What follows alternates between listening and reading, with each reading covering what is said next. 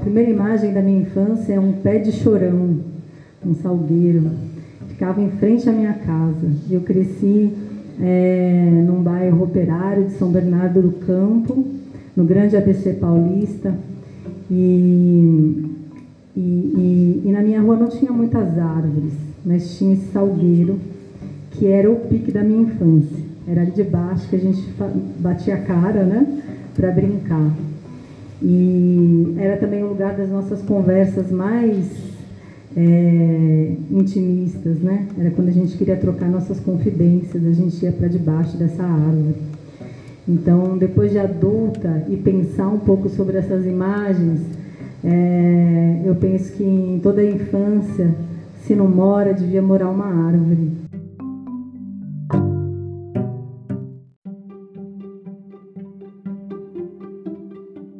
A fala que você acabou de ouvir é de Gabriela Romeu, jornalista, escritora e documentarista que deu uma verdadeira aula sobre diversidade de infâncias no bate-papo que encerrou o terceiro dia da programação do Festival Ações Literárias, uma iniciativa da Casa de Criar, cuja terceira edição, denominada FAUZIM, segue até sábado, 4 de março, na Biblioteca Municipal Dr. Fernando Costa, em São José do Rio Preto. E é sobre Gabriela Romeu, suas obras, suas vivências e sua infância que é dedicado o segundo episódio da temporada especial do Horas Malditas.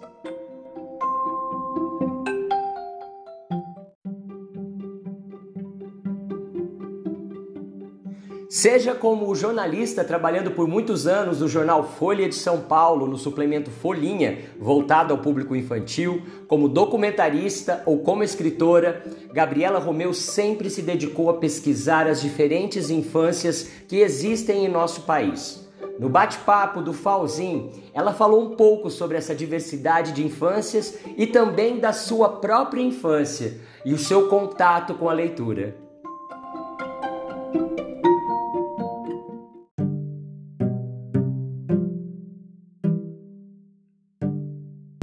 Então, esse gesto leitor de deitar na cama e abrir um livro, eu me lembro muito disso, né? É, a minha mãe deitava na cama e abria o livro. Então eu queria ter um livro, né? Eu queria, eu abria um livro e eu, e eu queria abrir esse livro do lado dela. Eu me lembro desse gesto de estar deitada com um livro na mão. Isso foi muito determinante, né? É, apesar de eu, de eu, ser criada com muitas histórias, né? E os livros eles chegavam, não lembro, é, é, mas não eram, não eram, não eram tantos livros, não tinha tanto acesso aos livros. Tinha na escola. Eu ia te perguntar se você tem memória de que livros eram esses. Uhum. Então, eu, eu, eu li bastante é, coleção Vagalume, né, na escola. E eu me lembro que eu tive uma professora na quarta série, a professora Sônia, e e ela sabia que eu gostava de ler.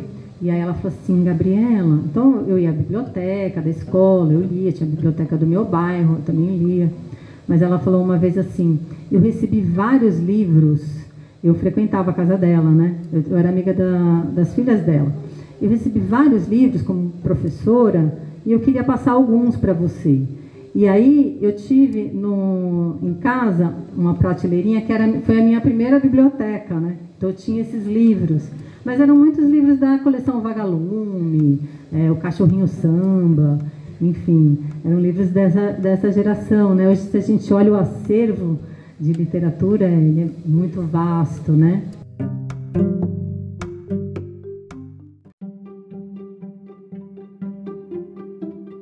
Nos três blocos que você ouve a seguir, Gabriela Romeu conta um pouco da sua trajetória profissional, que começou no jornalismo, escrevendo notícias para crianças e se desdobrou em inúmeros projetos, entre eles o Mapa do Brincar, um registro das brincadeiras espalhadas por todo o nosso país.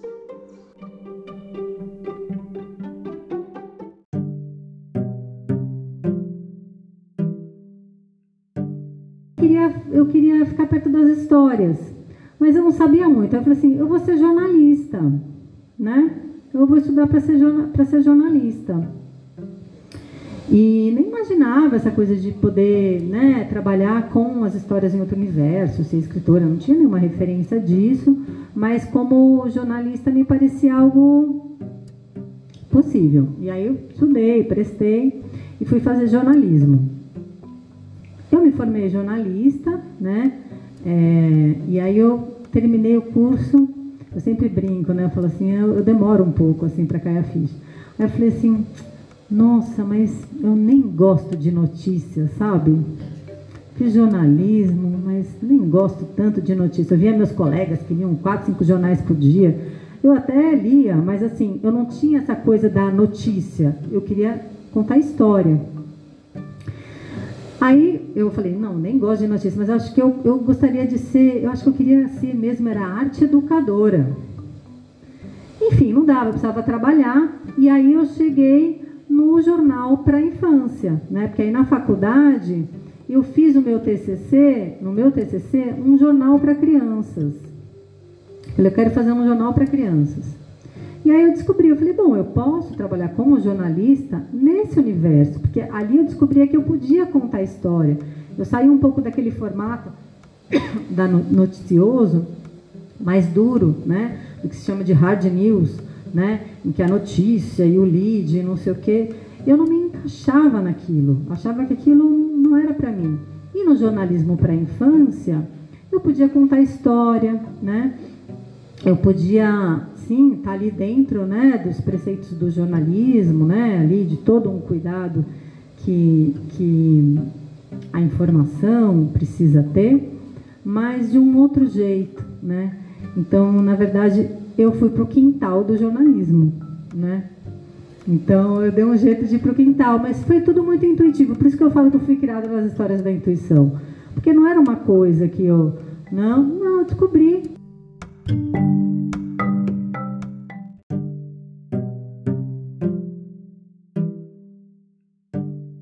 Falou assim: eu quero uma, eu quero fazer uma capa sobre crianças com vírus HIV portadores de vírus HIV. Aí eu gelei, né? Porque eu falei assim, nossa, que desafiador. E eu nem sabia o quão desafiador que era, eu era muito menina.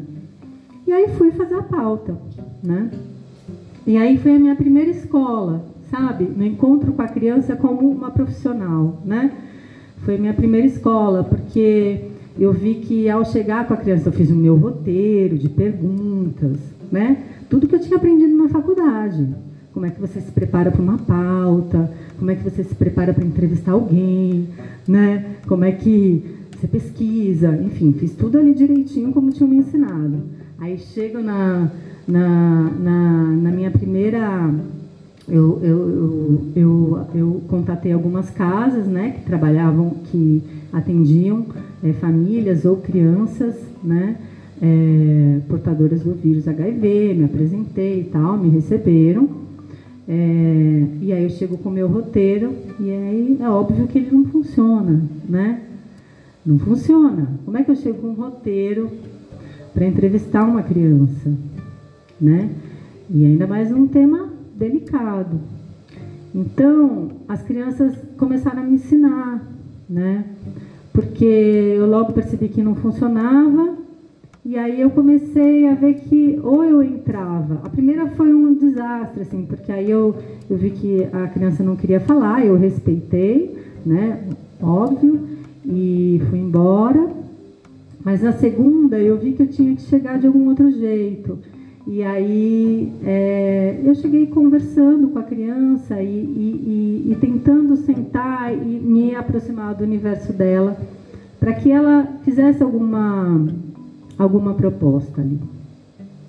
E não foi simples, né? Eu não tinha nenhuma experiência com isso. Mas aí eu logo entendi, né, nessa primeira aula, que com as crianças você tem que chegar é, pronta para o encontro, né? E inteira. E pode não acontecer o encontro. Inclusive, ele pode não acontecer. Né? E tudo bem, né? E tudo bem.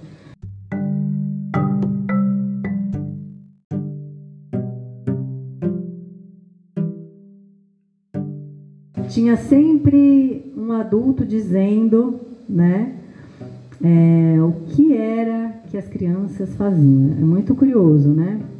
Porque apesar de ter esse quase um véu, né, que separa a infância e o mundo adulto, né, que assim é, é, pouco se olha, né, apesar de muitos estudos, né, tem muita gente se debruça sobre isso, mas estou falando no, no, universo, na sociedade como um todo, né, quanto que a infância é pouco olhada, é o lugar, esse, esse lugar da infância tem, o adulto tem sempre um, uma opinião sobre isso, né, o que é ser criança, como é, o que criança gosta, né, então, isso era muito provocador.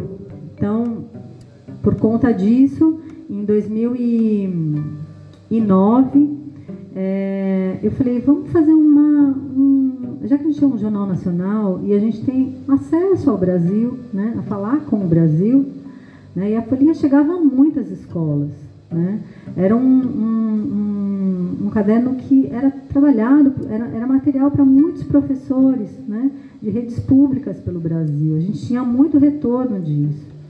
Vamos convocar, vamos pedir para as crianças contarem suas brincadeiras, né? Porque eu andava pelos lugares.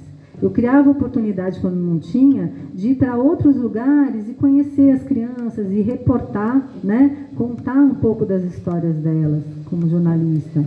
Então, aquilo que eles falavam, né? Aquela ideia que eles traziam, sobre o que era ser criança, que era muito perto né, do que era o filho, do que era uma realidade próxima, o que reflete, sim, né? Mas refletia uma infância, né? É, eu, eu, eu, eu, eu tinha oportunidade de circular, de estar em outras realidades, né? De ir para o Complexo da Maré, no Rio, e ouvir as crianças angolanas que diziam que ouviam dos pais que a guerra no Rio era pior que a guerra de Angola, né? Ou de pegar uma carona e ir para o Maranhão, carona mesmo, que eu arrumava carona. O jornal nunca me dava muito dinheiro para viajar, assim, né? E aí eu aprendi a ser mochileira. Então eu pegava carona com paleontólogos que iam para o Maranhão fazer uma pesquisa, né? Incrível, e tinha uma verba enorme. Eu falava assim, eu quero fazer uma matéria sobre isso para o Caderno Folhinha, né? Posso ir junto?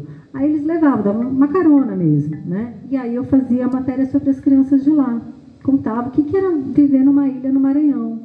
Porque eu achava um absurdo um jornal, né? E eu não estudava nada sobre infância, gente. Eu não estudava, eu era uma jornalista que trabalhava ali num jornal, né? Que apesar de falar sobre infância, não tinha estudo sobre infância. Eu não estudei isso na faculdade. Não tive nenhuma é, nenhuma formação nesse sentido, né? Eu fui aprendendo, fui estudando. Então, eu, eu, eu, eu, eu rodava de verdade, né? E aí eu falava assim, não, mas não é só uma infância, né? São outras e a gente precisa falar delas. E aí em 2009 eu falei, vamos fazer e a gente criou uma grande campanha no jornal, né? E convidou as crianças a contarem suas brincadeiras. E aí a gente recebeu mais de 10 mil cartas e e-mails é, isso foi lido por uma equipe né, que a gente formou. Lá tinha Adriana Friedman, Renata Meirelles, é, é, vários pesquisadores da área do brincar. Né? A gente leu todas essas cartas, os desenhos, é, os e-mails, a gente tabulou. Né? É, e a gente criou esse mapa do brincar, né? que é um acervo. Né? é, do brincar, né, da cultura lúdica da infância, das infâncias, é, das culturas lúdicas das infâncias, né, todas as pluralidades, todos os, os plurais né, mais do que necessários, é, do início do século.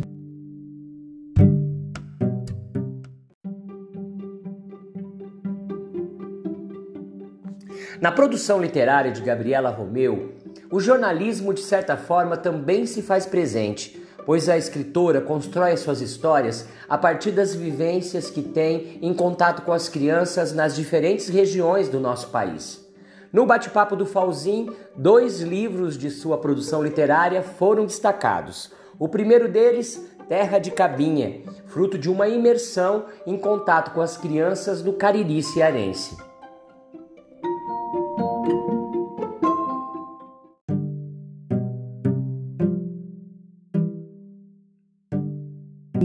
Terra de Cabinha, que é um livro que eu faço junto com Samuel Macedo, que é do Caribe cearense, né?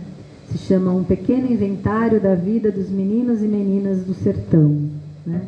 Então a gente, durante dois anos, é, circulou é, pelo Cariri, visitou né, diferentes lugares, foi recebida, fomos recebidos é, em muitas comunidades, né, que nos acolheram, que nos receberam, trocaram com a gente. É, e a gente trouxe um pouco da experiência das infâncias desse lugar nesse livro, né? com esse pensamento mesmo de um inventário. Né? Essa palavra que é usada no campo jurídico, né? que a gente conhece, é usado também no campo da, do patrimônio cultural, né? os inventários culturais, os inventários que são feitos. Né? É, já tive a oportunidade de trabalhar com o IFAM em, em inventários participativos e é sempre uma experiência muito rica, né? muito importante, de, de todos os detentores daqueles saberes, né? se narrarem, narrarem e, e, e dizerem o que, que é importante ali é, para contar aquela história. E inventários entendido no campo das artes, entendidos no campo das artes, que é o que eu faço como experiência, né? como meu ofício ali. Eu trago essa ideia do inventário, né? É, dialogado no campo das artes. Então, é, o inventário entendido como esse, é, é, esse muitos elementos de um universo, né? Falando de um jeito muito é, direto, assim, simples, talvez, mas também um inventário como aquilo em que se, se a palavra inventário traz a palavra invento. Né?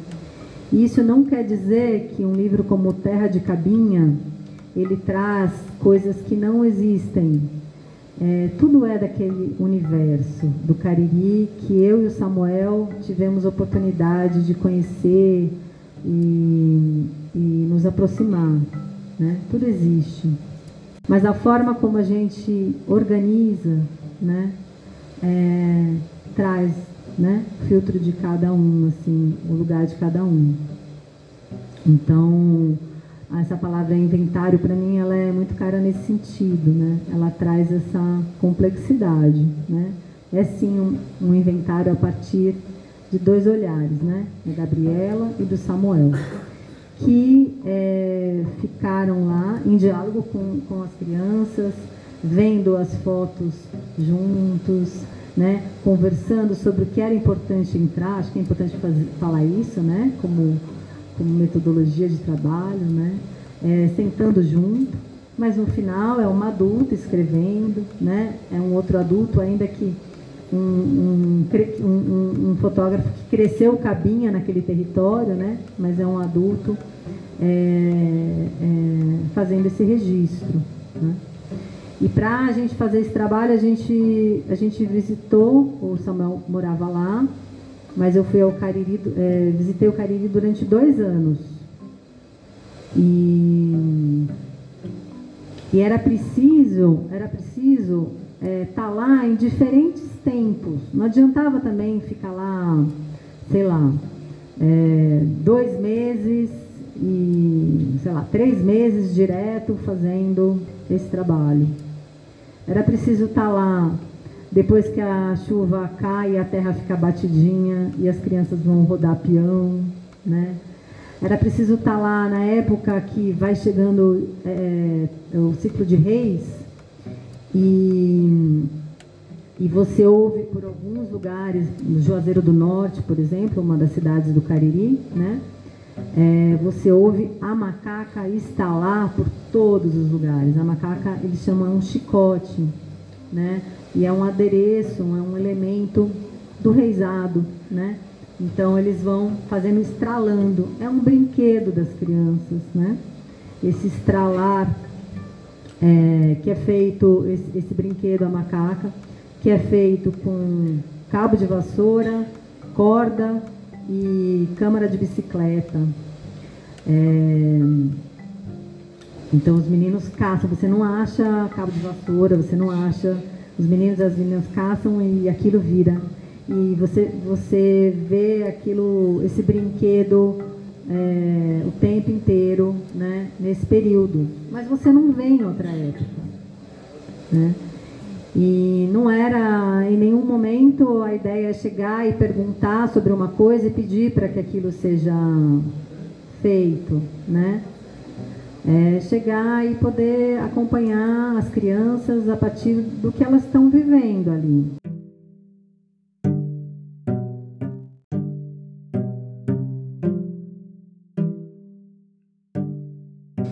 E muita gente me pergunta assim, por que, que o, muitos dos meus livros têm, têm QR codes e que trazem vídeo, áudio, é, tem esses outros elementos, né? E eu gosto de dizer que se a gente aprende a contar história com as crianças, né? E se a criança é, ela é essa narradora, né? Uma narradora de mundos. E é essa narradora que narra com o corpo inteiro.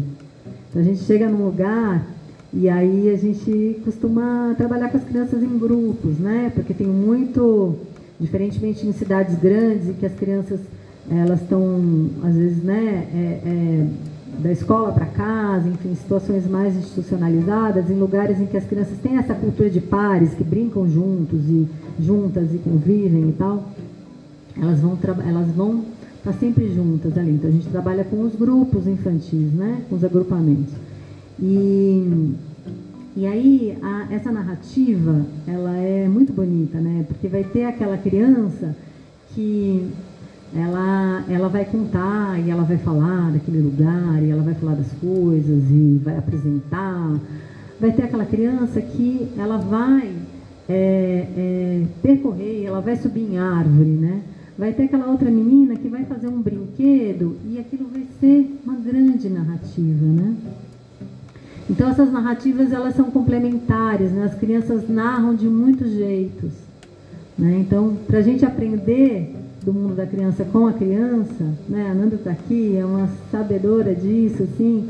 É preciso aprender nesses muitos gestos dela, nesses muitos jeitos de narrar, né?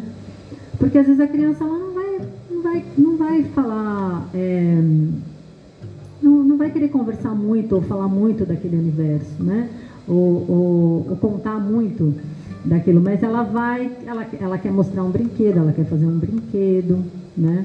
Ela vai te convidar para conhecer a comunidade, ela vai apresentar a, as árvores do lugar, né? Então as crianças elas vão, vão narrando é, de muitos jeitos e para trazer nos seus quintais, né? Esse lugar, nesse quintal que é a própria comunidade, que é o quintal no fundo da casa, mas é também a comunidade, é, é o rio, né?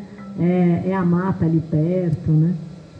É, e para trazer essa narrativa que as crianças trazem, a gente também precisava trazer várias linguagens, né? Só a palavra não bastava. Só a palavra e a fotografia não bastavam.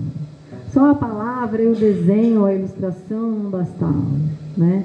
Aí o, o audiovisual e o áudio, o infográfico, né? As cartografias, era preciso entrar, né, é, para a gente poder viver essa experiência que as crianças trazem tão genuinamente no corpo, narrando de muitos jeitos os seus universos, os seus quintais, a gente precisava trazer essas muitas linguagens.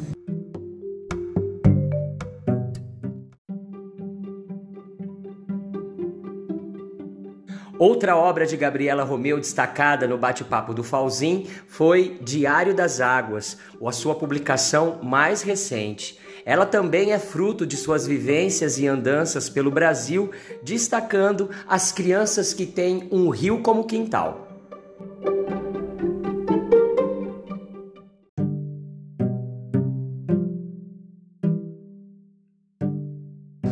Trouxe o Diário das Águas, que esse foi o primeiro livro foi meu segundo livro, Terra de Cabinha, né? Mas o primeiro desse trabalho que traz um pouco as experiências de outras infâncias, né? Mas o Diário das Águas é o último. E aqui também é um trabalho, é, se você me perguntar de tempo, Carol, o Terra de Cabinha eu marco nesse período de dois anos né, de pesquisa, mas o Diário das Águas ele, ele cruzou um período de dez anos. Porque eu comecei a ter oportunidade, né, um privilégio, né, gente, muito grande de, de, de é, conhecer algumas experiências de infâncias em rios pela Folha de São Paulo como jornalista, né? E muitas dessas reportagens que às vezes eu ia de mochileira mesmo, me adorava. É, me aproximando, né, e conhecendo, comecei lá e depois quando eu entendi isso como um, um projeto, né, algo que eu queria trazer essa experiência de infância das águas, é, isso já era mais consciente, né? Aí eu fui percorrendo também pelo projeto Infâncias, mas começa lá na Folha de São Paulo. Então, são 10 anos, né? Não 10 anos seguidos, né? Mas num período de 10 anos. Então, o que, que foi um aprendizado é, do Diário das Águas, né? Foi chegar, ter, é, foi chegar ao, ao Rio Amazonas, né? Esse rio que que você não vê em, algum, em, muitos, em muitos pontos você não vê as margens, né? Ele é um mar e você vê naquela imensidão de rio, né? Uma criança num casquinho, que é uma canoa, é, uma canoa frágil, né? Um casquinho que se chama, uma canoa, é, cruzando o silêncio do rio. Que é um mar, gente. Quando eu vi aquela imagem, eu pensei, que é contar uma história, né? Que não necessariamente, porque aqui não é uma história, né? Ele é um diário. Mas assim, pensando a história num sentido, né? O que é trazer essa experiência, né? Num livro, como que é contar, trazer esse silêncio? Essa infância que tem paisagens de silêncio, né? Porque o Diário das Águas ele traz muitos desses lugares, né? Das infâncias é, em diferentes beiradas de rios, no norte principalmente, mas tem Rio São Francisco, Rio Paraguai, né? É, é, tem ali na Chapada Diamantina. Então, que, que é trazer essa experiência da infância nas águas é, e, e, trazer essa, essas paisagens de silêncio?